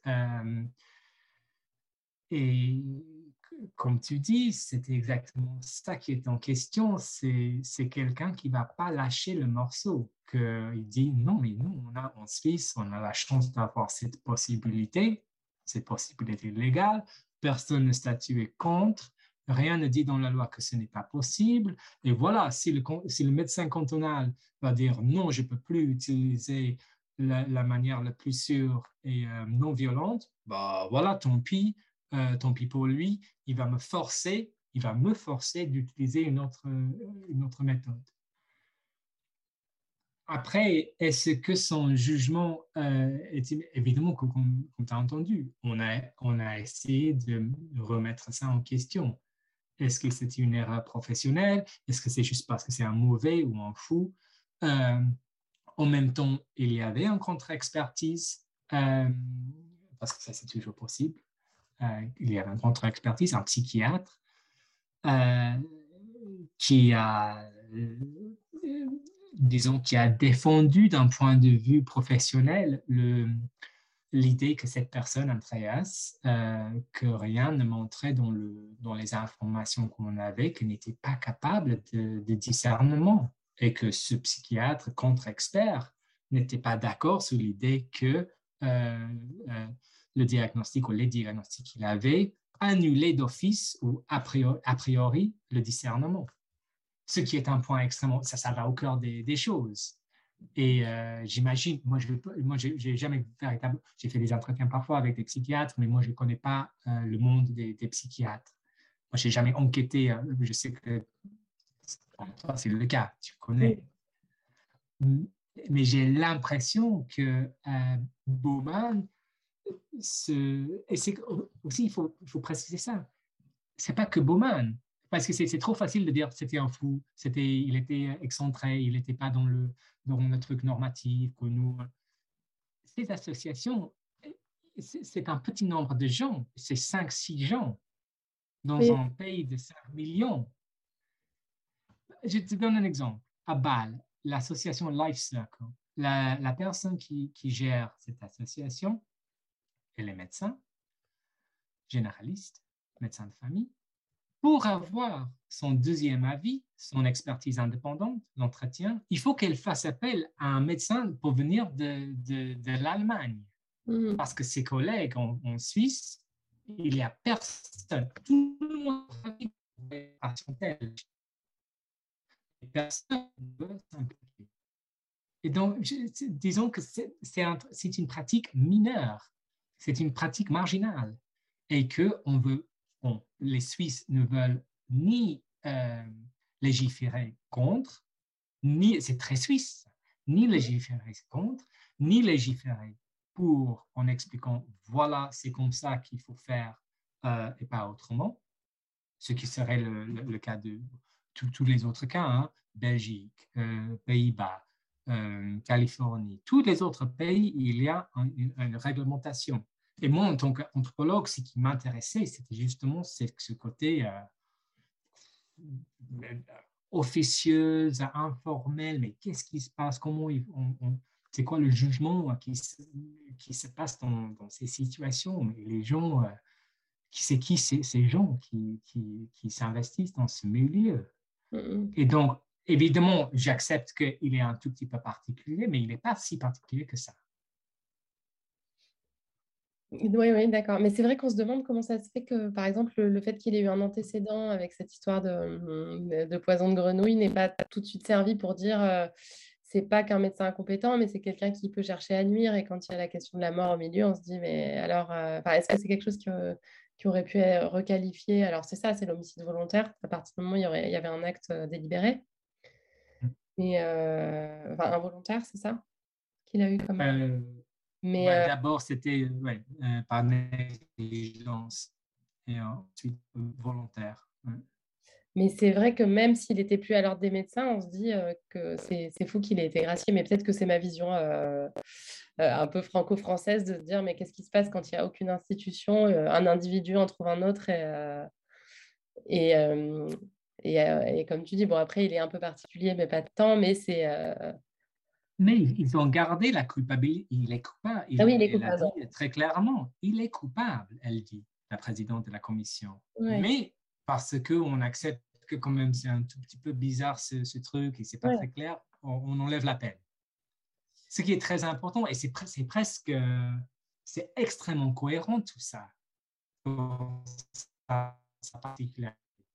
Tout l'entraînement qui est, on a du mal à suivre. Vous pouvez imaginer, hein, vous pouvez imaginer euh, le mal que j'ai eu à reconstruire ce cas. Euh, toutes les étapes de, ben, en fait, qu'est-ce qui se passe euh, avec ces, appels et ensuite. Mm. Euh, mais il y a, au final, il y a quelque chose d'extrêmement cohérent. Ça, c'est le modèle suisse du suicide assisté.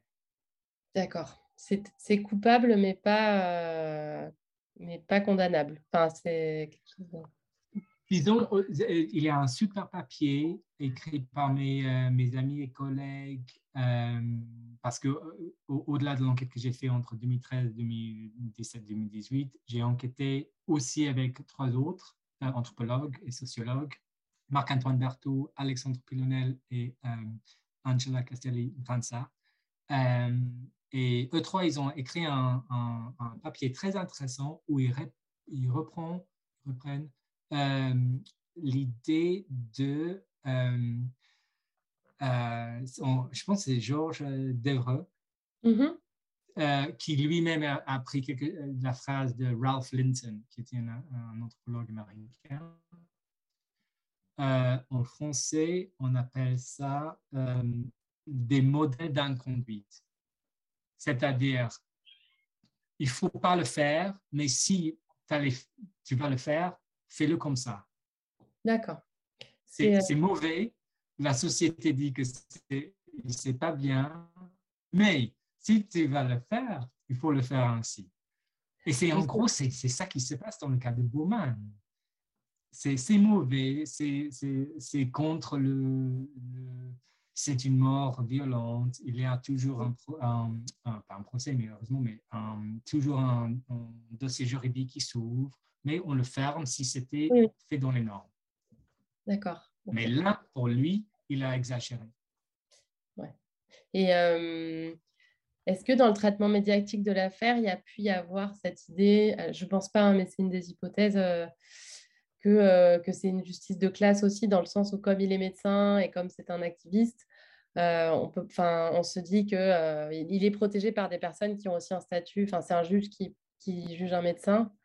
Et, et donc la proximité sociale entre ces personnes si, je faisais de la sociologie un peu euh, mal dégoûtée. Euh, non, je dirais dans l'autre sens. Non, non, je dirais dans l'autre sens, c'est plutôt, euh, disons que je ne sais pas si je reprends les. moi, je ne suis pas sociologue, donc mm. peut-être je, je, je m'exprime mal, mais disons comme ça, c'est plutôt la bourgeoisie baloise qui se venge contre ce, cette personne qui est ingérable. D'accord, ok, donc c'est plutôt toi, tu le bien, bien, bien pensant, bien, nous on se comporte bien dans les règles, mais lui, euh, qu'est-ce qu'on peut faire avec un type pareil? Oui, en gros, il a passé toutes les limites, donc on va pas, on va pas faire ce qu'on fait d'habitude. On, va le recadrer, c'est comme avec un enfant, on va le recadrer. Ok. Et je me demandais, parce que je, tu, as dû le préciser, mais j'ai oublié, enfin, j'ai pas été assez attentive, euh, est-ce qu'il y avait d'autres traces euh, de la demande euh, persistante de Andreas de vouloir mourir auprès d'autres psychiatres qui pouvaient attester que ce n'était pas uniquement le diagnostic porté par, par Baumann Est-ce que c'est un patient qui était connu depuis très longtemps pour vouloir demander une mort assistée pour et donc, il, avait, il avait déjà demandé à Exit. Euh, et Exit disait, euh, nous, vous ne pouvez pas faire ça chez, chez, nous, mais on connaît quelqu'un. Mais euh, ça, ça dépend de ce qu'on entend par persistant. Moi, il n'y a pas d'élément qui dit, depuis dix ans, il, fait des, des, des, demandes récurrentes. par contre, ce qu'il y avait dans les dossiers médicaux, et ça, ça j'ai lu dans, justement dans le contre-expertise mobilisé par euh, l'avocat de Bowman, euh, que après, euh, disons, il a été diagnostiqué très tôt, peut-être 17-18 ans. Andreas, il est mort à 46 ans. Et après, peut-être 10 ans, en fait, il, a il, a, il, disait qu'il a tout essayé et il s'est désinvesti du champ médical. Il n'allait plus à ses rendez-vous, il n'avait rien à espérer de ce, du corps médical disons comme ça. Et aussi, ça, disons, euh, je pense que ça n'a pas. Je pense que ça a joué aussi dans, le, dans la vision des, des, psychiatres euh, mobilisés dans, dans l'affaire, parce qu'ils disaient, euh, bah, s'il avait continué à, à, venir à ces rendez-vous, peut-être on aurait pu faire quelque chose pour lui. Il avait montré sa bonne volonté, oui, d'accord. Et, et, de l'heure, c'est-à-dire, c'est ce qui est tout à leur honneur. Cette idée qu'on on, devrait toujours tenter euh, d'améliorer la situation de la, patiente. Mais pour euh, ça, c'était explicitement écrit dans le, dans le contre-expertise. Ce patient, c'est quelqu'un qui a décidé, après 10 ans de, de, de travail, d'engagement avec la mm-hmm. psychiatrie, de couper les ponts avec euh, ce milieu médical. D'accord. Mm-hmm. Et, en fait, ce cas n'a pas tellement fait évoluer euh, la situation suisse puisqu'ils sont restés sur le cas par cas. C'est ça qui est particulier. Exactement, c'est exactement, c'est toujours cas par cas, sauf euh, euh, parce que y avait, je voulais garder un temps pour la discussion, il a fait bouger les lignes dans un, dans un sens. Dans un sens, depuis ce cas, il n'y a plus de moratoire sur, euh, sur l'aide aux personnes avec des maladies psychiques. Pourtant, il y a des normes internes qui disent euh, c'est essentiel qu'il y aura une expertise indépendante d'un psychiatre venant euh, vraiment en dehors de l'association et que à ma, moi, j'ai jamais suivi un, cas psychiatrique, une demande purement psychiatrique. Euh, d'abord, ils sont relativement rares et surtout, ces cas prennent euh, deux, trois ans à chaque fois. Euh, donc, c'est ça aussi qui a changé par rapport au Bowman, c'est que lui, en gros, sur une période d'un mois, un mois d'entretien, il a décidé que euh, cette personne était sérieuse, était persistante dans sa demande, et, voilà. Et euh, maintenant, c'est quelque chose de beaucoup plus lent comme processus qui rassure, ça, se comprend, hein, ça rassure instances, ça rassure les, associations qui ne hmm. vont pas être, forcément attaquées par la suite. Et on a peu d'informations finalement sur la, grâce qu'il a obtenue, euh, parce que ça a rajouté un peu plus de, enfin, de flou. Euh, à part ce que tu disais, c'est assez cohérent dans le sens où on conserve la culpabilité, mais euh, pourquoi il a eu cette clémence alors qu'il sort quand même un peu du, du spectre du médecin qui a, été obligé de faire ça parce que personne ne voulait le faire, qui est de bonne foi, qui a un, enfin, il a quand même un, profil un peu atypique dans le sens où il a déjà mis en péril ce que je te disais tout à l'heure. Euh, il, y a déjà un patient qui est mort euh, après des tentatives expérimentales. Euh, tu vois, c'est.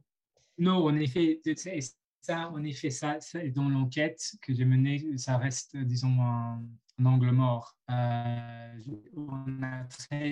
D'éléments.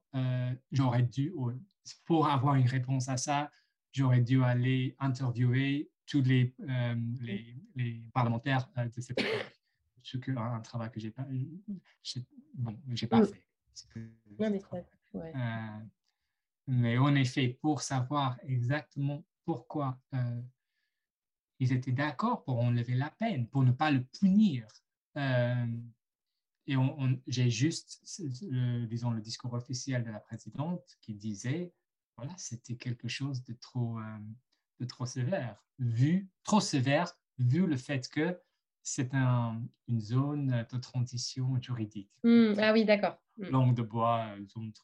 Donc, il ne pouvait pas faire être un exemple alors même que euh, c'est un, quelque qui est... Exactement. S'ils allaient dire par la suite, on le punit, on garde le truc et ensuite on légifère en faveur de, contre le, cette pratique, ça serait cohérent.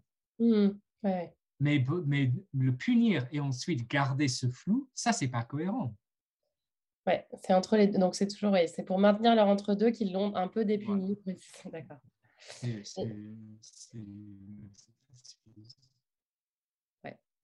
un peu, pardon, c'est un peu euh, gros, c'est un peu euh, vite, vite dit, c'est la Suisse. Mais il y a plusieurs, euh, je pense, néanmoins, les Suisses le, disent eux-mêmes, que disons, c'est quelque chose qui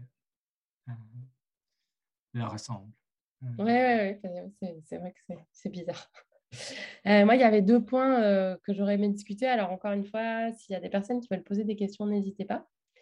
Euh, moi, ça, me fait penser à deux choses. Alors, la première, c'est peut-être le, enfin, le travail d'Anne-Marie Moll d'un côté et de l'autre, le travail de Catherine Rémy. Alors, pourquoi ça me fait penser à Anne-Marie Moll? C'est parce que sur toutes ces questions d'autonomie, de modernité, de, choix, je me souviens d'une intro d'un de ses ouvrages, je ne sais plus lequel, où elle raconte une expérience d'avortement qu'elle a vécue où euh, donc, euh, elle se rend à l'hôpital, etc. Et la soignante avec qui elle, elle est lui dit, mais en fait, euh, vous faites ce que vous voulez. Alors qu'elle essaye d'engager la conversation avec la soignante qui est là pour procéder à, la chose.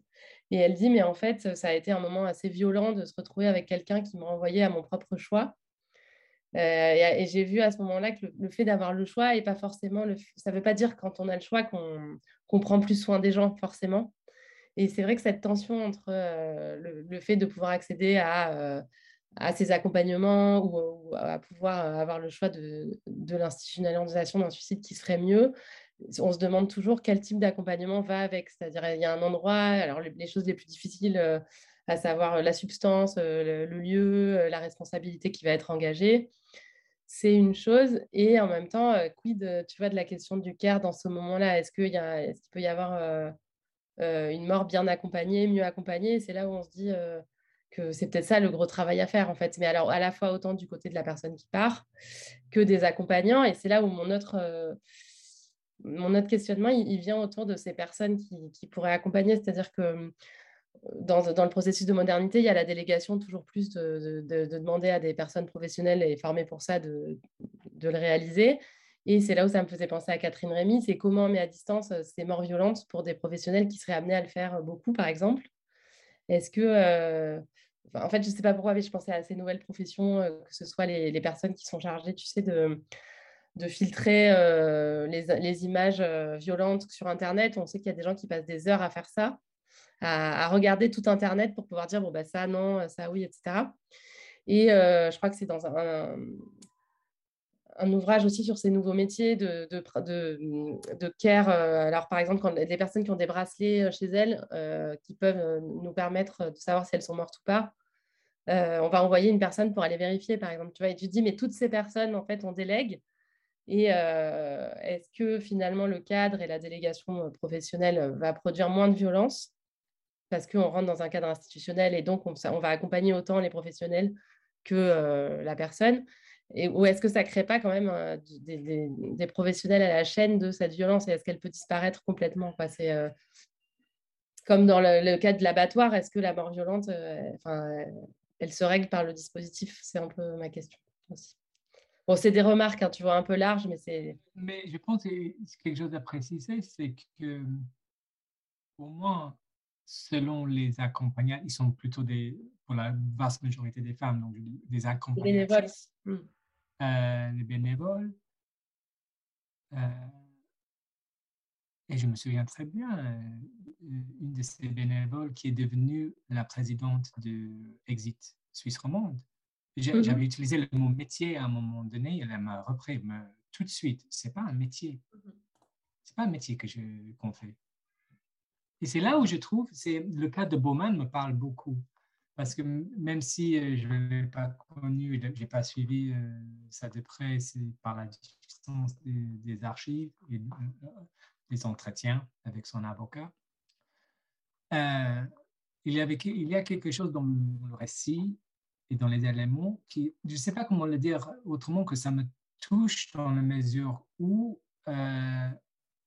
j'ai l'impression, évidemment, moi, je n'ai pas vu la vidéo qui était euh, un élément dans le procès, dans le procès. Mais j'ai l'impression, en lisant les rapports qui décrivent ce qui se passe dans le, dans la vidéo, qui, qui, suis-je pour dire que ce n'était, il n'était pas bien accompagné? J'ai presque, si je parle pas de, en tant que chercheur, mais juste en tant qu'être humain, euh, je dirais qu'il a, il a demandé quelque chose, à quel, il a trouvé la personne à qui demander pour être écouté et d'avoir, il a demandé à la personne qui pourrait accepter sa demande. Après, les questions de son désir, c'est une autre question sur laquelle on ne peut rien dire. C'est irrelevant. Ça, ça la question du désir, il faudrait être en dialogue avec lui, il faut que lui dise quelque chose, évidemment avec toute l'incertitude sur mm. ce mot, etc. Mais il a demandé quelque chose, il a trouvé la personne pour répondre. Après, le, euh,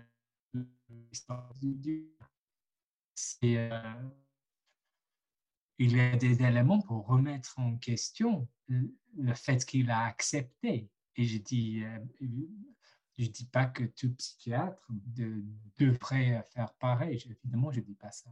Pourtant, j'ai du mal à dire que cette personne, Andreas, n'a été pas bien accompagnée. J'ai l'impression qu'il a, été, a été entendu. Oui, oui. Non, non, je comprends, je comprends, ce que tu veux dire. Mais c'est vrai qu'on voit bien, euh, enfin, moi, forcément, ça me, ça me fait tellement penser à, de la sociologie des professions, au sens où on, voit à quel point, euh, du point de vue des juridictions dont parlait Abbott, le passage du prêtre au psychiatre, ça a toujours été euh, des frontières très difficiles à définir, à savoir euh, qu'est-ce qui est, ce qui est du registre de la souffrance morale. est-ce que on doit être, enfin, il y a des gens, est-ce qu'il y a des gens qui ont des dons pour soigner Comment on réglemente quelque chose Et en même temps, forcément, quand on voit ce qui peut se passer, alors ta façon de le dire, c'est vrai que c'est c'est assez beau de se dire bah, il a trouvé quelqu'un pour répondre à sa demande, mais comme il y a des gens tous les jours qui, en, état un peu de souffrance morale ou de discernement, vont trouver une personne dans une secte qui va. Euh, enfin, tu vois, c'est tous ces rapports-là qui peuvent être. Euh, il faut être extrêmement libéral et à la fois, on imagine qu'il euh, y a des, peut-être des moyens, des personnes qui auraient pu. Là, c'est pas un, cas où enfin, il semblerait que la rationalité soit assez établie, tu vois, son, son consentement. Et est-ce est que. Enfin quelle est la limite de ça hein. C'est aussi, vu que ce n'est pas des professionnels, est-ce qu'on on, se dit que c'est des, des, interactions qui existent en dehors de ce cadre Non, en effet, mais c'est là où c'est, disons, si je peux l'exprimer ainsi, ce sont des questions très françaises. Oui, oui, oui. Et, et ce qui soit évidemment légitime vu de, de la France. Mais c'est c'est pas ce qui se passe là dans le contexte. Ah oui, oui, non. je me souviens bien, un, un, lecteur de ce livre dont tu avais la gentillesse de me montrer, Leaving, euh, qui disait en gros, mais euh, à la fin, pourquoi, pourquoi tu dis pas quelque chose sur comment on devrait légiférer ah aujourd'hui euh? Qu'est-ce que je Qu'est-ce que je pourrais dire sur la façon dont les sociétés devraient légiférer cette pratique? D'abord, je ne suis pas compétent, ça ne m'intéresse pas de me prendre, de faire du discours là-dessus. C'est juste, j'observe ce qui se passe dans le contexte, dans le lieu. Et, euh, j'essaie au moins d'entendre à mon tour euh, de mon gens euh, pour, pour les suivre. Ce n'est plus le cas, l'enquête est finie, mais j'ai essayé de faire ça pour au moins essayer de, je sais pas même, c'est peut-être même pas de les comprendre, parce que qu'est-ce que veut dire au fond, les comprendre, mais au moins les décrire, décrire la demande, décrire, décrire la façon dont les gens répondent à cette demande et euh, avec toutes les, euh, les, nuances et les complexités qui, qui vont avec, évidemment. N'importe quelle mort, de, de, toute façon, n'importe quelle mort, mais surtout euh, aussi particulièrement ça reste un suicide. Oui, oui. Bah oui, mais c'est un suicide à, oui, assister. Mais tout est dans l'après, la question du passage à l'acte, pourquoi est-ce qu'il ne le faisait pas seul, etc. Il y a, a plein d'autres choses qui entreraient aussi. Euh, enfin, c'est, vrai que c'est un cas tellement complexe que. Mais euh, ouais, c'est, assez. Mais alors, je me demandais, par exemple, j'avais une dernière question. Est-ce que la question de l'abus de pouvoir a été a, enfin, émergé à un moment donné dans le jugement? Parce que le fait qu'il ait été médecin, ça a l'air d'avoir été un élément compréhensif. C'est pour ça qu'il se trouvait là, parce qu'il avait monté cette association et tout ça. Mais c'est ça que je te disais dans le fait que euh, je suis presque étonnée que la sévérité du jugement, enfin, il a été sévère, mais est-ce que c'est parce qu'il était médecin? Parce que quelque part, le fait qu'il soit médecin, alors toujours en parlant depuis la France, aurait plutôt aggravé la situation en disant bah, il utilise son pouvoir euh, auprès d'une tierce personne qui est... Euh, non, je pense que ça serait difficile à argumenter. Je n'ai jamais vu ça dans les, euh, dans les documents du, bah, euh, surtout parce que, comme il dit, c'est lui qui vient vers, vers Bourman pour demander quelque chose et que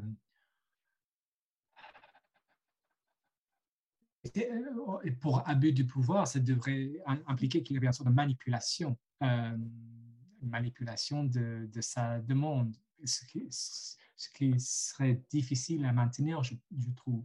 Par mm. contre, euh, c'est plutôt euh, ce deuxième jugement en disant que, euh, voilà, en tant que psychiatre, il n'aurait pas dû créer cette association, il n'aurait pas dû euh, entendre, accepter, ou peut-être entendre aussi, mais certainement pas accepter cette demande, vu sa pratique et vu son, sa position en tant, que, en tant que médecin. Mais je pense que c'est un tout petit peu différent de dire que, et donc il a abusé euh, de, de, son autorité de médecin. Mm. Mais, mais je n'avais pas lu le. Ça, ça n'est pas paru dans les documents, mais voilà, peut-être une autre relecture des, des documents pourrait montrer ça mais je n'ai pas le souvenir. Et donc, dans ces accompagnements-là, c'est uniquement des bénévoles? Ah, Oui. oui. C'est ça qui, ce qui fait que ça permet. Bon, bah, je vois qu'on arrive à la fin de notre séance. Euh, tout le monde est bien silencieux. Je ne sais pas qui est avec nous, mais euh, merci beaucoup en tout cas d'être intervenu aujourd'hui. Euh... plaisir. Merci à vous toutes et tous.